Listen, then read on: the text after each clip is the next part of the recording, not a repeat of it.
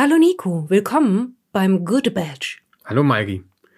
Wir haben jetzt ein paar Wochen keine Folge gemacht. Wir fangen schon wieder typisch Orkenspalter TV damit an, unsere Vorsätze nicht einzuhalten. Aber du warst auch lange weg. Also du warst im Stress, du hattest Deadlines und dann warst du eine Woche weg und deswegen haben wir jetzt ein paar Wochen nichts gemacht, aber da sind wir wieder. Juhu. Alle drei Leute, die sich auf dieses Format freuen, jauchzen und frohlocken jetzt. Wir mögen euch das sehr, ihr drei. Ja, wir müssen das schon ernst nehmen hier. Wir müssen ja schon gucken, dass wir einmal ja. die Woche uns hier zusammentreffen, sonst ist das ja, oder zumindest einmal im Monat.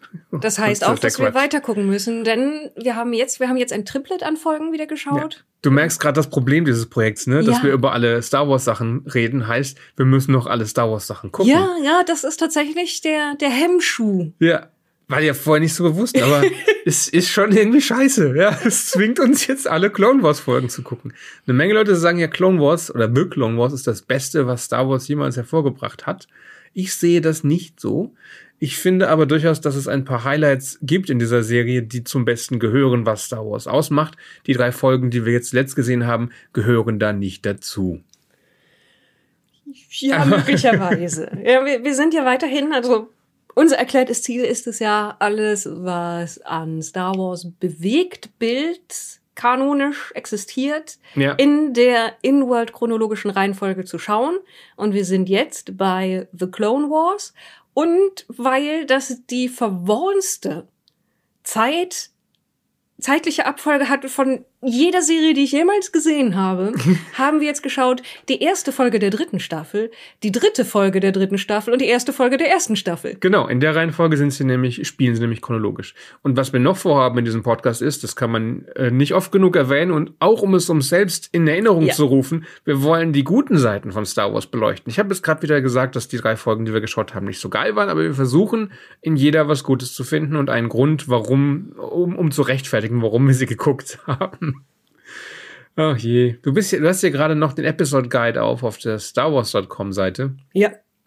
Äh, wo äh, Season 1, Episode 1 gerade hier steht. Aber das war eben nicht die, die zuerst geschaut haben, nachdem wir den Kinofilm geguckt haben in der letzten Folge, sondern wir, wie du sagtest, wir mussten jetzt zu Staffel 3 wechseln. Denn in Staffel 3 haben sie angefangen, Prequel-Folgen zu machen zu schon existierenden Geschichten. Deswegen hatten wir auch vor dem Film schon ein paar Folgen abgehakt. Die erste Folge, die wir geschaut haben, war also Clone Cadets, Season 3, Episode 1. Und das ist eine Folge, in der, ja, da, da haben die Macher Dave Filoni, George Lucas wohl gedacht, wie wär's, wenn wir tatsächlich versuchen, ein paar Klone mit Background zu versehen. Wir zeigen, wo kommen die eigentlich her? Und die sollen sich dann durch die ganze Serie ziehen. Wobei, ich glaube, es war, es war eine, eine Serie, die eher von Staffel zu Staffel geplant war und die auch mehrfach abgesetzt wurde. Also nach Staffel 5 war ja auf jeden Fall schon mal Schluss. Dann wurde Staffel 6 nachgeschoben und dann viel später Staffel 7. Äh, und dass jetzt diese Figuren immer noch in aktuell, wenn wir das ja aufnehmen, Anfang 2023, laufenden Star Wars Serien vorkommen, oder eine zumindest. Ich glaube nicht, dass damals so weit gedacht wurde, dass die Figur von Echo ein roter Faden des Star Wars Universums wird. Aber hier sehen wir die Anfänge von Echo und wir erfahren, warum dieser Klonkadett den Namen Echo trägt. Weißt du noch warum? Weil er die Befehle, die sie bekommen, immer wiederholt. Er ist also quasi das Echo von ihrem Kommandanten. Ja, er ist der Sigourney Weaver. Äh, ich habe einen Job Quest. in diesem Team und ich werde ihn machen.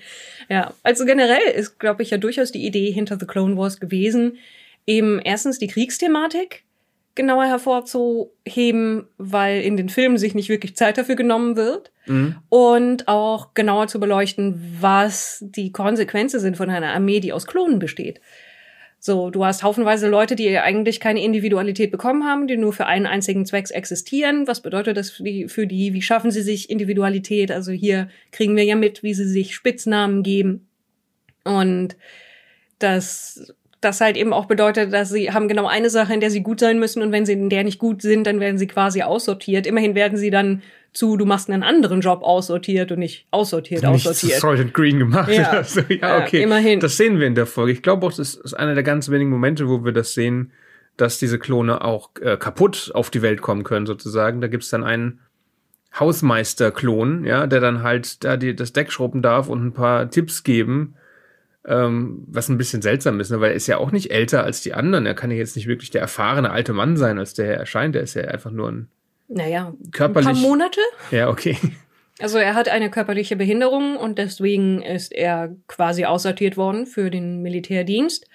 Und naja, ich denke mal, er hat schon mehrere Generationen, in Anführungsstrichen, von, von Klonen gesehen, die durch diese Ausbildung gegangen sind. Das heißt, ich meine, in ihrem Horizont ist da schon viel Erfahrung, weil es überhaupt nicht viel Erfahrung gibt, die sie überhaupt hätten machen können. Also er hat mehr Ja. als die Figuren, die eigentlich im Fokus stehen hier, was eine Gruppe von Klonen ist, die als Team zusammengestellt wurden, also ein Fünf-Personen-Fire-Team und die bei ihrer Abschlussprüfung halt immer wieder versagen, weil sie zu zögerlich sind oder zu draufgängerisch, weil sie nicht zusammenarbeiten.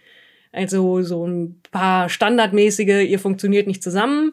Und im Endeffekt dreht sich die ganze Folge darum, dass die sich halt zusammenraufen müssen und ihre Fehler ausbügeln und dann trotz aller Widerstände, weil jemand versucht, sie zu sabotieren, ihre Prüfung bestehen am Ende. Und dann Oh, sind Spoiler. Ja. sie, dann sind sie, ich dachte, wir reden hier darum, was, Ja, ja, was, was passiert. Ja. Ja, und es ist auch kein jetzt sehr überraschender Ausgang für diese Art von Geschichte, wenn wir ehrlich sind. Nee, es ist alles sehr dünn. Also das Worldbuilding ist wieder interessanter als der Plot in der Folge. Eben wie du schon sagtest, dass äh, wir, wir ein bisschen kennenlernen, wie sind die Klone so drauf, was passiert mit nicht funktionierenden Klonen, was ja auch ziemlich deprimierend ist. Also sie sehen ja an diesem ähm, Hausmeisterklon, was ihr Schicksal ist, dass ihnen droht, wenn sie diese Prüfung nicht bestehen. Wobei sie ja alle tatsächlich ähm, motiviert sind, hier ihren, ihren Teil beizutragen zu, zu diesem Krieg und Karriere zu machen. Und die fünf Kadetten, die wir da sehen, sind Heavy, Cut-Up, Droidbait, Fives und Echo, sagt zumindest die, äh, der Episodenguide. Wobei ich nicht weiß, ob wir Droidbait je genannt kriegen in der Serie. Nee, ich In glaube der- nicht. Aber die anderen, wir bekommen den Namen halt auch erst im Verlauf dieser Folge. Also zum Beispiel Cut-Up, den Namen bekommt er, weil er von seinem Vorgesetzten zurechtgewiesen wird. Im Verlauf des Gesprächs nimmt er sich den dann den Namen. Ähm, Fives ist einfach die Abkürzung für seine Kennung. Da sind mehr, fünf Fünfe drin, glaube ich, ne? Mhm. Auf jeden Fall mehrere fünf Fünfen, ja. hintereinander. Genau, und halt äh, Echo, der eben alles wiederholt. Und Echo und Fives sind die, die uns erhalten bleiben bis zum, bis fast zum Ende dieser Serie oder auch darüber hinaus. Ne? Echo ist so dann eigentlich neben, neben Rex und Cody, die halt auch noch Karriere post äh, Clone Wars haben, ist ja so die Hauptfigur unter den Klonen. Fives wird noch sehr wichtig, wenn es dann um Order 66 geht irgendwann und dass sie der Sache auf, versuchen, auf die Spur zu kommen. Aber das ist halt eine Story für, ich glaube, die sechste Staffel von Clone Wars, da werden wir noch dazu kommen. Ja, und die müssen halt diese Prüfung äh, durchlaufen, die im Grunde ziemlich simpel ist. Ne? Sie müssen eine, es sieht so ein bisschen nach Holodeck in Star Trek aus, ne? äh, und da erscheinen halt Kampfdroiden und da sind Wände und Deckungen und sie müssen dann eine Burg einnehmen, so Capture the Flag mäßig. Und äh, irgendwie kriegen sie es überhaupt nicht gebacken, weil sie sich ständig zerstreiten. Und da frage ich mich halt auch, was ist denn mit denen wirklich schiefgelaufen? Die sind doch alle Klone. Warum sind die jetzt so anders? Die durchlaufen ja, die haben ja auch das gleiche Umfeld, also auch ihre Prägung ist ja bei jedem fast identisch. Warum sind die jetzt die, die sagen, wir schaffen es nicht zusammenzuarbeiten? Weil der Plot es verlangt. Nein, weil es halt eben ja doch Varianten gibt. Und wenn du nur eine Person hast, die vielleicht nicht so gut in Teamwork ist, in einem Fünf-Personen-Team fällt es nicht so auf. Aber wenn du fünf davon in einem Fünf-Personen-Team hast, sie sind halt ein, die, eine statistische Ausnahme von der restlichen Klonarmee. Ja, und du meinst, die wurden dann zusammen.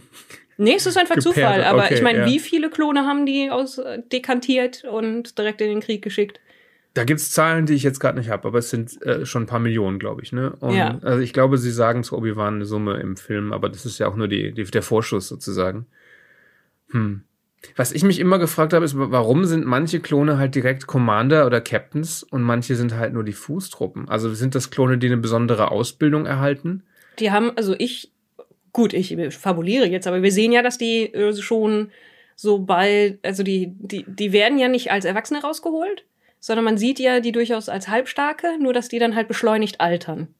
Und die machen ja von Anfang an schon Tests. Und dass diejenigen, die am besten bei den Tests abschneiden, bekommen eben dann auch eine andere Ausbildung und dann auch eine schöne bunte Schulterklappe. Genau, die werden, die werden ganz normal, äh, als- also die werden ja nicht irgendwie aus einem, wie bei, wie bei, wie bei Blade Runner aus so einem Sack geschnitten oder so, sondern die kommen, also natürlich im Reagenzglas, aber trotzdem als, als Babys auf die Welt und altern dann doppelt so schnell. Das ist so, also in, in zehn Jahren sind die 20 Jahre gealtert oder in, oder dreifach so schnell. Also ist jetzt nicht glaubhaft, dass, dass die Klone nur 20 Jahre alt sein sollen, äh, auch mit doppelter Alterung. Äh, aber in den zehn Jahren, seit Django Fett seine DNS gespendet hat, äh, ist halt sein Sohn Boba zu einem Zehnjährigen herangewachsen, mhm. genau. Und die anderen sind halt schon erwachsen geworden. Ja. Ich frage mich halt, wenn sie die Möglichkeit haben, die alle so, so, zu Superklonen zu machen, wieso machen sie nicht alle zu Superklonen? Aber das ist bestimmt teurer. Ja, offensichtlich haben sie die nicht, sondern sie machen halt Kopien. Bei jeder Kopie gibt's eine kleine Abweichung und dann sortieren sie halt aus, mhm. welche davon besser sind und welche halt nur okay.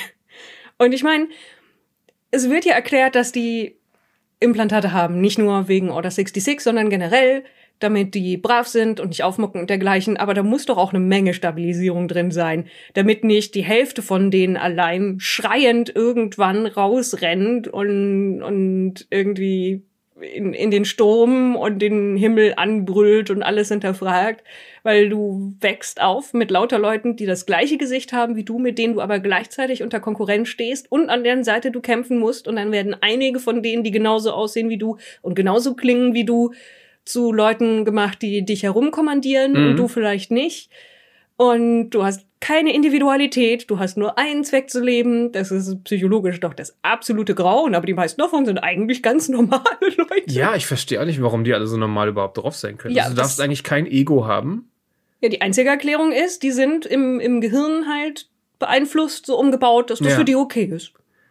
Ich meine, offenbar haben sie einfach Spaß am Kämpfen, weil Django Fett ja auch Spaß am Kämpfen hat, offensichtlich. Ähm, aber das als Lebensinhalt, das ist alles schon sehr düster, ja. Also ich ja. möchte, wenn, wenn ich mit ihr, also das heißt ja immer, hey, such dir mal ein Universum raus, in dem du gerne leben würdest, Star Trek oder Star Wars oder was weiß ich. Star Trek.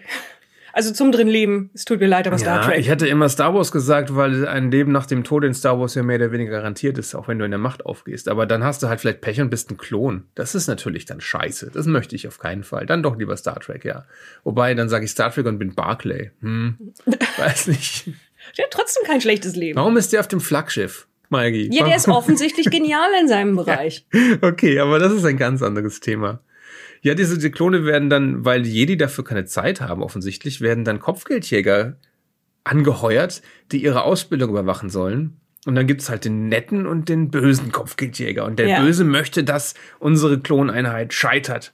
Und der Nette. Der macht auch der, nicht wirklich was, aber er sagt, ach, die können das nochmal probieren. Ja. Es ist alles. Was ist der Sinn dieser beiden Charaktere? Einfach nur, damit du einen Bösewicht sozusagen in der Folge hast. Nämlich den, ja. den ähm, Blumenkopf, Kopf, Blumenkohlkopf-förmigen Alien, Brick. Du erinnerst dich an das Design? Der ja. hatte so ein, naja, egal. Ich ja, weiß ich bin gerade überlegen, Spezies welche Spezies das ist, ja, genau. Ja, aber dann gibt's halt auch Auseinandersetzungen mit denen und die finden ihre Identität so ein bisschen in diesem Streit und dann machen sie die Prüfung nochmal und bestehen sie halt. Und ich habe nicht so ganz verstanden, was sie jetzt anders gemacht haben, als sie sie dann am Ende der Staffel, äh, der Folge bestanden haben, die Prüfung. Es war halt die Sendezeit vorbei, also mussten sie bestehen. Was, was haben sie anders gemacht? Weißt du das noch? Sie haben zusammengearbeitet. Der eine ist nicht mehr ständig vorgeprescht und hm. der andere war nicht zu zurückhaltend. Sie haben halt einfach ihre jeweiligen individuellen Schwächen zurückgestellt und als Team zusammengearbeitet. Boah. Ende Gelände. Ja. Und gemeinsam dann das Problem gelöst, da hochzukommen, obwohl Dinge sabotiert wurden. Es ist eine Message. Ja, also es ist keine sehr originelle oder mhm. tiefgreifende, aber es ist eine Message und für die Zielgruppe der Serie ist sie, denke ich, okay. Die Message ist, wenn du schon gezwungen bist, in einem dystopischen System als Soldat äh, irgendwie in eine Schlacht zu ziehen, obwohl du nicht weißt, ob du dafür bist oder dagegen, sondern du wurdest hergestellt zu diesem Zweck, dann ist Teamwork immer besser. Mhm. Okay. Es ist ja okay, dass es dystopisch ist. Ich meine, das hat sich Palpatine ausgedacht. Ja, das ja. ist ja Palpatines Plan. Weißt du, was Palpatines Plan war? Klone. Äh, aber dass die Jedi das halt nie hinterfragen. In dieser das ganzen ich, Serie, ja. sieben Staffeln. Vielleicht kommen wir an den Punkt, den ich übersehen habe bisher. Aber dass sie sich mal überlegen, dass das Menschen sind, die ja durch, durch, durchgeheizt werden. Ich meine, Shak Ti ist ja auch eine Jedi-Meisterin, die ist, kommt in dieser Folge auch vor. Die ist, mhm. die ist halt da und guckt sich das auch mit an. Und das ist halt so, wie wenig Interesse für andere Lebensformen muss man denn, also wie distanziert von der Welt muss man sein? Gut, sie, ist, Jedi? sie ist distanziert. Das ist ja auch eine der Schwächen der Jedi, wird in ja. den Filmen ja auch gezeichnet, aber ja, am ehesten halt noch äh, tatsächlich Anakin und Ahsoka, die so ein bisschen auf einer menschlichen Ebene interagieren mit denen, aber trotzdem nicht hinterfragen, was sie da tun. Ja. Also ich meine, ich fand, fand es immer auch irgendwie nett, dass Obi-Wan ja sich teilweise die mit, der, mit den gleichen Rüstungen und der, sowas ausgestattet hat, also zumindest symbolisch eine, eine Gemeinsamkeit oder eine Gemeinschaft mit seinen ja. Soldaten. Aber trotzdem, niemand steht da und sagt, ist das moralisch verwerflich, was wir hier tun? Hm. Nee, wir haben die Notwendigkeit, dass wir gegen diese Druiden den Krieg gewinnen müssen. Und ähm, irgendwie haben wir nicht wiederum die Ressourcen, eigene Druiden zu bauen. Ja. So.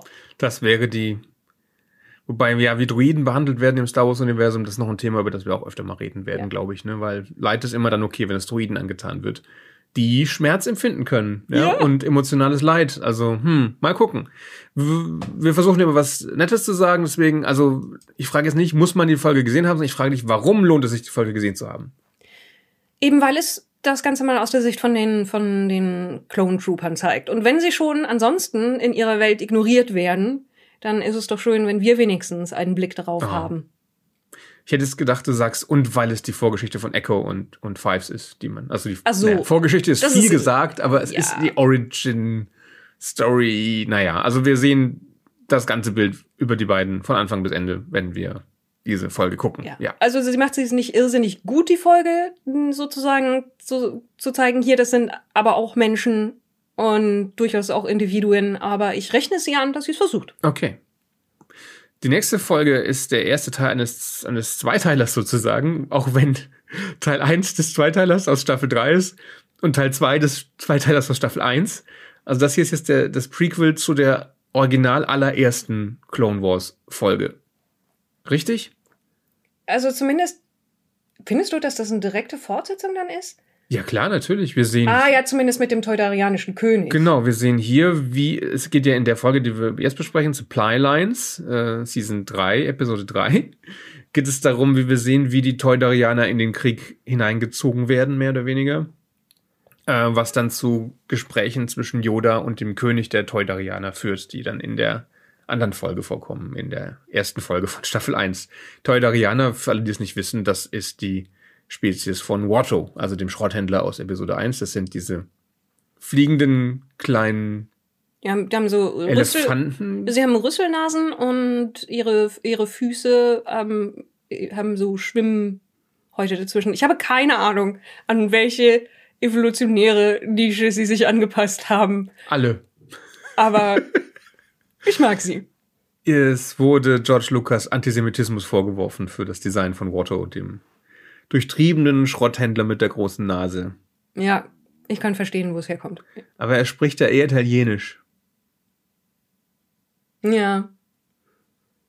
Aber es ist halt schon so ein, ein unterbewusstes Bias, das solche Leute immer auf eine bestimmte Art und Weise darstellt. Ja, ich hatte ihn aber trotzdem halt eher als so den kleinen Mafiosi, Mafioso gesehen, weißt du, der halt, mhm. er, ist kein, er ist kein Verbrecherboss, aber ist er so ein kleiner Straßenkrimineller irgendwie, der halt seinen Laden hat und Leute abzockt. Wobei er eigentlich viel mehr abgezockt wird in diesem Film. Ja, Aber darüber haben wir schon gesprochen.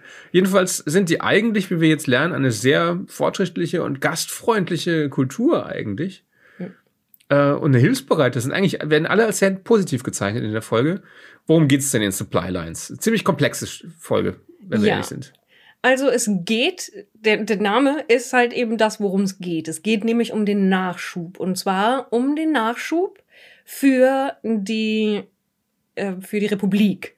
Beziehungsweise die möchte durch teuderianisches Gebiet Hilfenachschub an Planeten senden, die ihn dringend gebrauchen. Und vor allen Dingen geht es in diesem Fall um Ryloth. Also wir haben einerseits eine Story of Ryloth, wo Twi'lek-Rebellen gegen die Separatisten kämpfen und von ein paar Klontruppen und Jedi unterstützt werden, die da Seite an Seite kämpfen, aber denen geht halt einfach das Material aus und Essen und alles.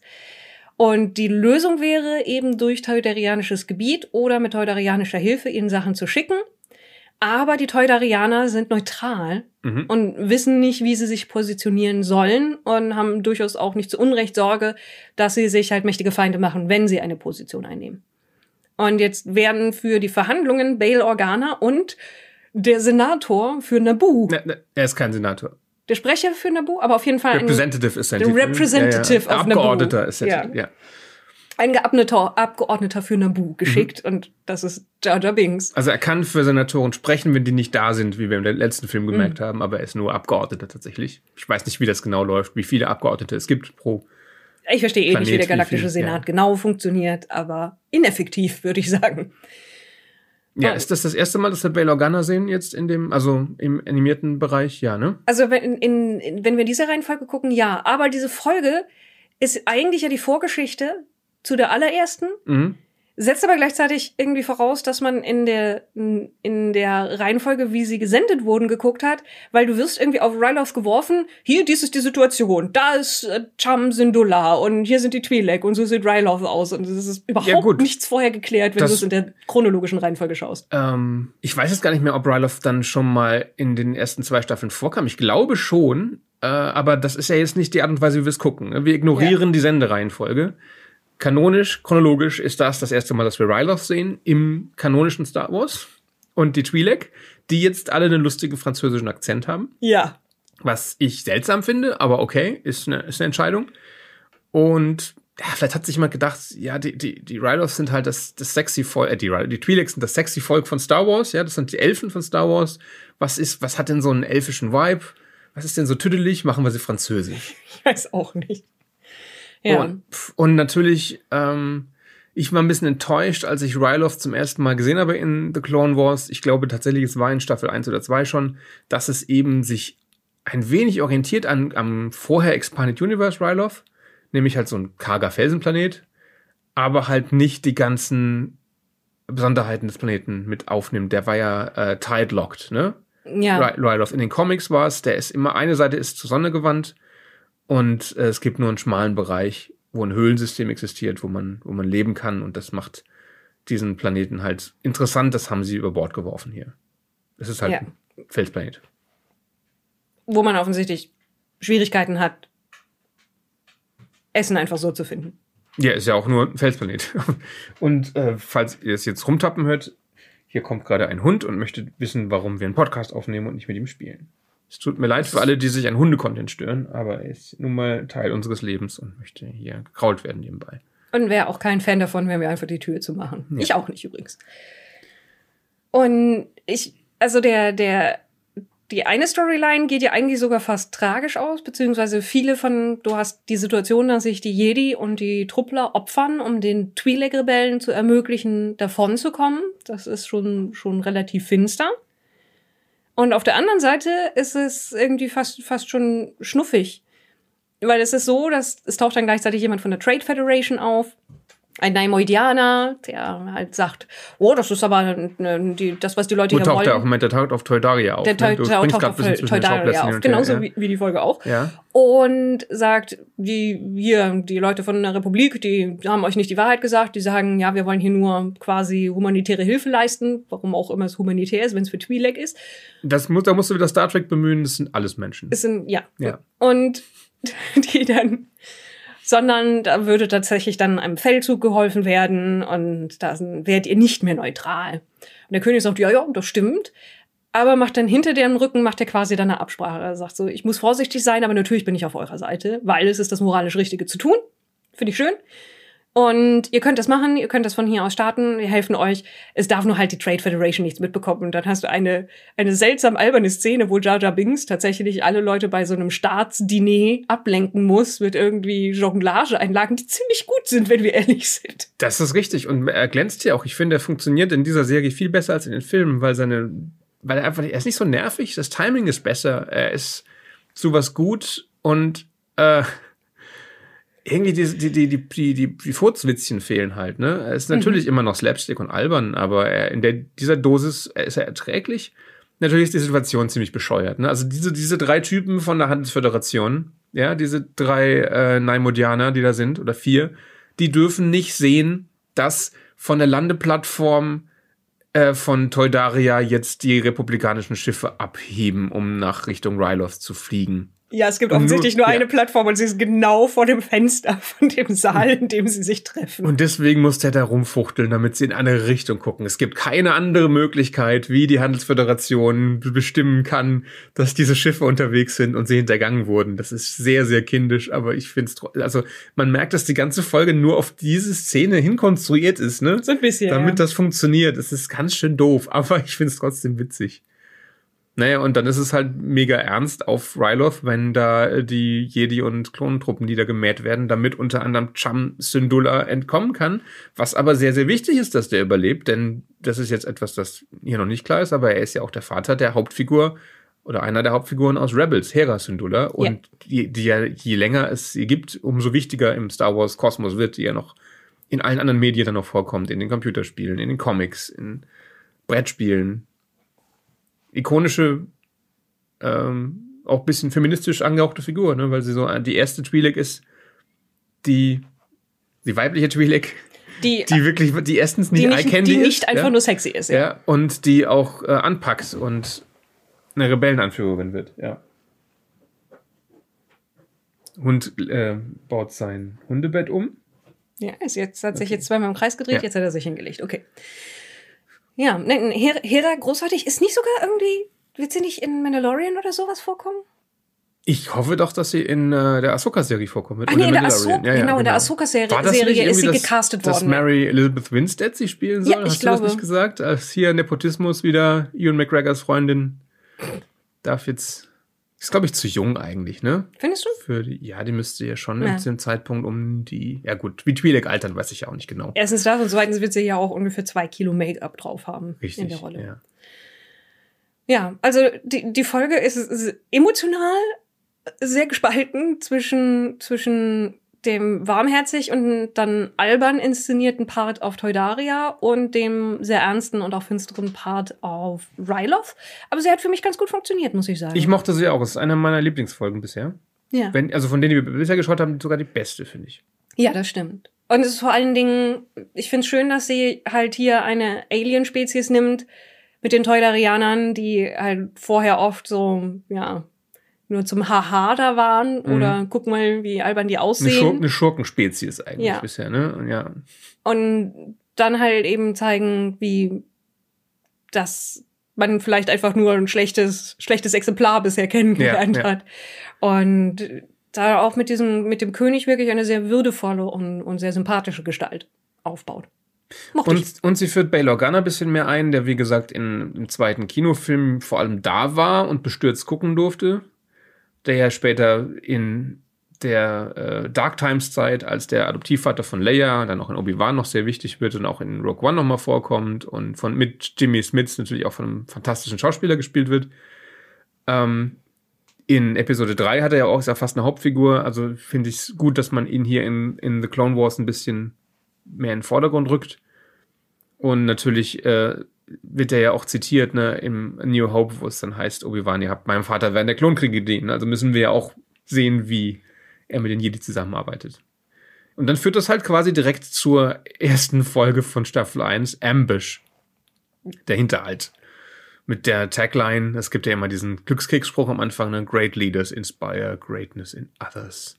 Ja. Ich weiß nicht, was es auf Deutsch ist. Also große Anführer inspirieren auch äh, die, die Größe in anderen oder inspirieren andere auch zu Großem. Ja. Äh, ja. Das ist die Yoda is Badass Folge. Aber echt, ja. Ich, hab, ich weiß noch, ich habe die damals gesehen nach dem Kinofilm und war dann erstmal enttäuscht.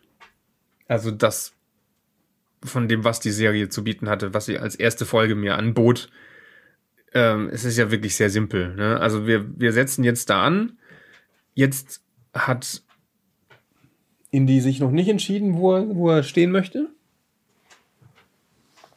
Ist alles in Ordnung, Schatz. Der Hund ist gerade aufgestanden, lief einmal um Maikes Platz rum und hat sich dann wieder auf sein Bett gelegt. Okay, danke. Guter Beitrag zu diesem Podcast. Damit möchtest du uns sicher in Hundezeichensprache sagen, was du von der Folge hältst. Aber dass sie nirgendwo ja. hinführt, möglicherweise. Ja, ja, sie führt ja wohin. Also, nachdem jetzt Bail Organa vorgefühlt hat, gibt es jetzt tatsächlich keine Gelegenheit mehr für die Toydorianer neutral zu bleiben und sie überlegen jetzt, äh, ob sie sich der Republik in diesem Krieg, in diesem Kampf anschließen oder nicht. Und deswegen kommt Yoda auf einen neutralen Mond geflogen mit ein paar Klonen, um mit dem König Gespräche zu führen. Aber die Separatisten kriegen das mit, schicken Ventress hin, ihr Schiff wird angegriffen. Ähm, sie schaffen es nur mit einer Rettungskapsel oder einem kleinen Landungsboot irgendwie auf den, Plan auf, auf den Mond.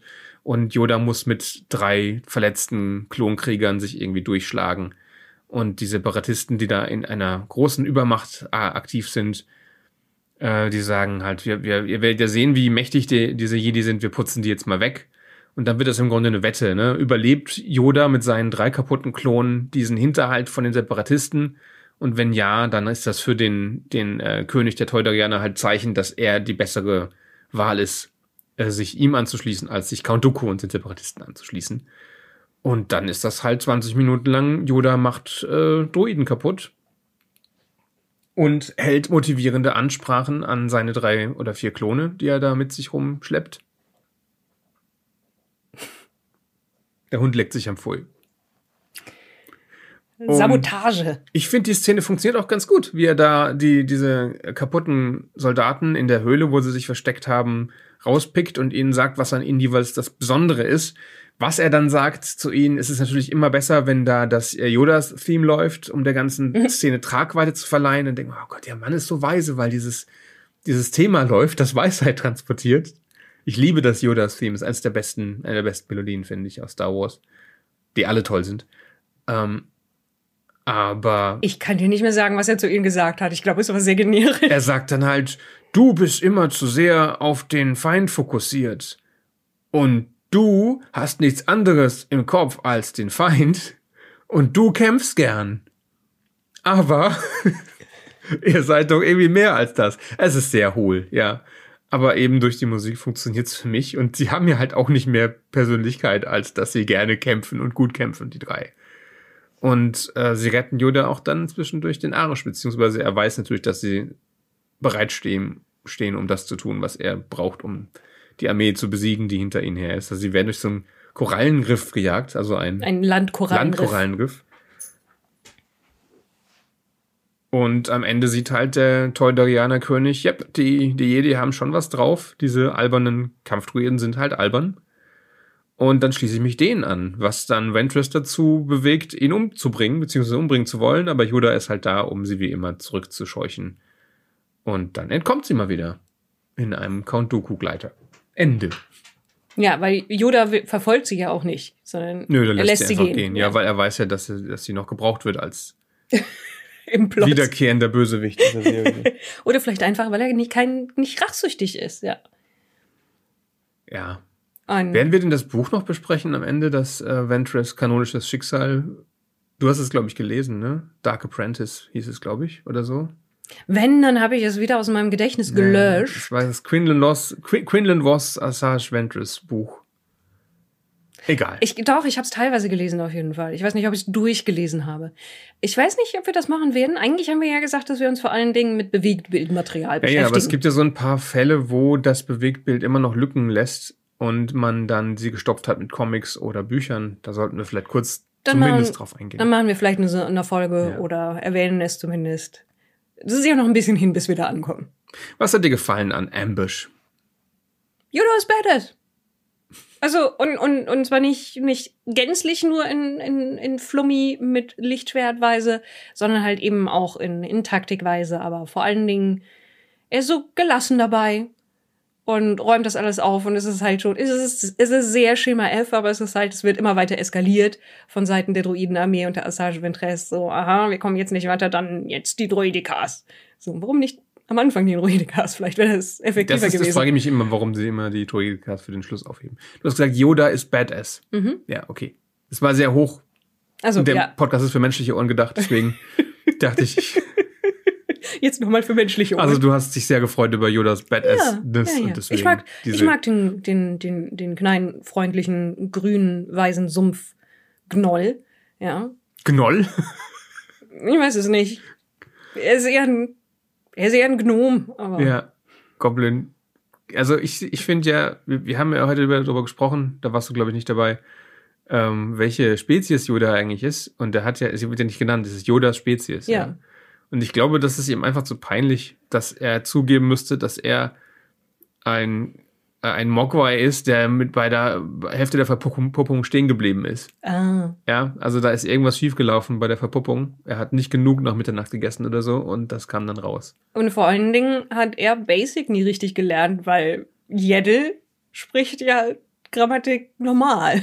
Ja, aber das hatten wir ja auch schon mal. Es ist sehr seltsam. Vielleicht hat sich aber auch hier Bryce Dallas Howard einfach geweigert, so doof zu sprechen.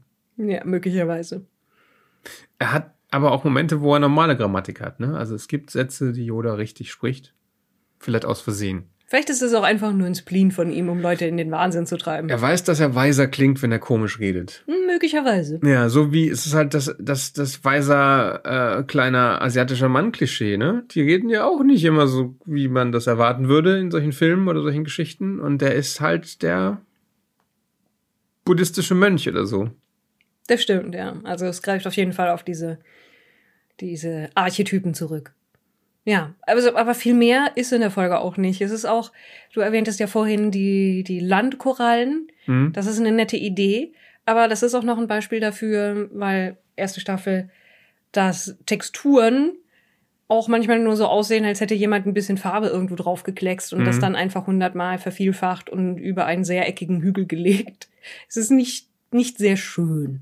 Nee, und es ist auch wieder so ein Planet, wo man genau merkt, sie haben sich dafür entschieden, weil sie den leicht darstellen können mit eckigen geometrischen Formen und ohne dass sich da viel bewegen muss im Hintergrund. Ja. Aber okay, ja. Ähm, wenig Substanz die Folge, aber es macht Spaß, Yoda zuzuschauen, auch in dieser Form. Ja. In seinen asymmetrischen kleinen Tütenohren.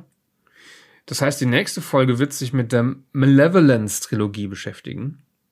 Ah. Das ist ein Dreiteiler, wo es um eine Superwaffe der Separatisten und General Grievous geht. Und diese Folge wird uns auch zeigen, woher der bekannte ikonische Star Trek, äh, Star, Star Trek, genau, woher der bekannte ikonische Star Trek-Spruch Hello there kommt. Stimmt. Das werden wir, das spoilern wir jetzt nicht, aber das ist das erste Mal, dass in der Chronologie jemand zu jemand anderem Hello there sagt. Ja. Ja, dann würde ich sagen, gucken wir die jetzt mal. Okay. Dann gute Nacht. Gute Nacht. Oder schönen Oder Tag noch. Oder morgen. Oder. was auch immer für eine Uhrzeit bei euch jetzt ist. Ja, passt Bei auf uns, auf. bei uns ist es nicht Nacht. Nein, wir nehmen das nicht viel zu spät in der Nacht auf.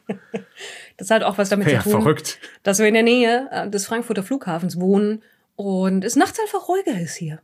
Das hilft bei Podcasts, habe ich mir sagen lassen. Der Hund hingegen ist immer aktiv. Ist nicht hilfreich bei Podcasts. Ich hoffe, trotz Hunde-Content hat es euch gefallen und wir hören uns das nächste Mal. Hoffentlich früher als. Ja, du weißt schon. Bis Ja. dann. Bis dann.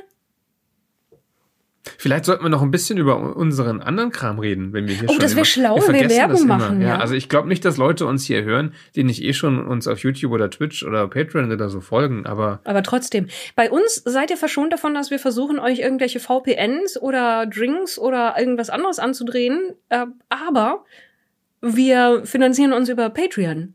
Deswegen können wir werbefrei sein und müssen auch keine Werbedeals oder dergleichen machen, die wir ohnehin nicht gut umsetzen würden. Und deswegen, wenn euch gefällt, was wir tun, und das ist neben diesem Podcast auch eine ganze Menge Zeugs auf YouTube, das sich aber in erster Linie mit Pen and Paper beschäftigt, aber durchaus auch mal mit Star Wars Pen and Paper und auf Twitch. Und dieser Podcast ist nicht geschnitten.